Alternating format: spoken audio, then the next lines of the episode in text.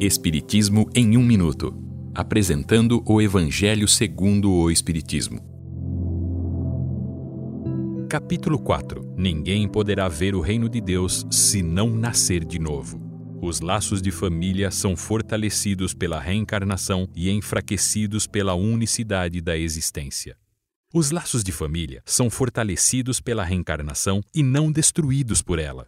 Na espiritualidade, os espíritos formam grupos unidos pela afeição, simpatia e semelhança de gostos. A encarnação é apenas uma separação temporária para esses espíritos, mas que se reencontram ao retornarem para a espiritualidade. Muitas vezes, esses espíritos seguem uns aos outros, podendo até mesmo encarnar em uma mesma família ou se unem em um mesmo grupo, trabalhando juntos para a própria evolução.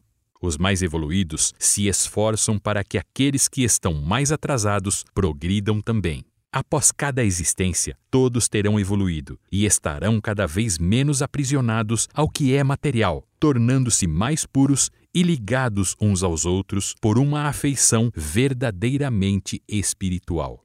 Deus também permite que nas famílias encarnem espíritos antipáticos ou estranhos, cujo objetivo é servirem como provas uns aos outros, tornando-se instrumentos de aperfeiçoamento entre si. O progresso é uma consequência da reencarnação.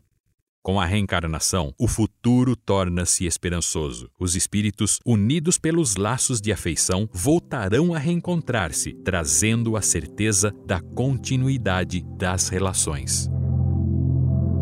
Esta é uma livre interpretação. Livro consultado: O Evangelho segundo o Espiritismo de Allan Kardec, edição 3, em francês.